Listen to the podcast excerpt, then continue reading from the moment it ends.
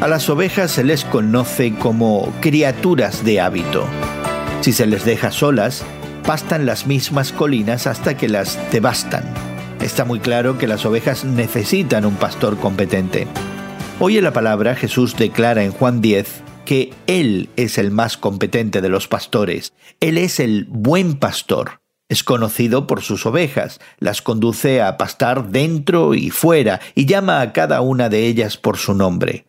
Sus ovejas lo reconocen y él les facilita el camino. Las protege de los depredadores incluso a costa de su propia vida. Hablando a los líderes religiosos de su época, Jesús los acusa de no haberse preocupado por el pueblo de Dios. Los compara con jornaleros a sueldo que abandonan a las ovejas y huyeron en su momento de mayor necesidad, dejándolas vulnerables a los ataques. Por el contrario, Jesús estaba dispuesto a morir por sus ovejas. Aquí hay una relación íntima y de confianza entre el buen pastor y sus ovejas. Estamos seguros de que Jesús conoce a sus ovejas tan bien como conoce a Dios el Padre. Si eres creyente en Jesucristo, entonces Él es tu buen pastor. Asimismo, tú eres una de sus ovejas.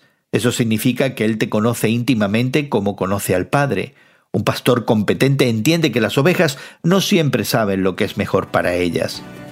Así que en el día de hoy confía en que el buen pastor está liderando tu vida.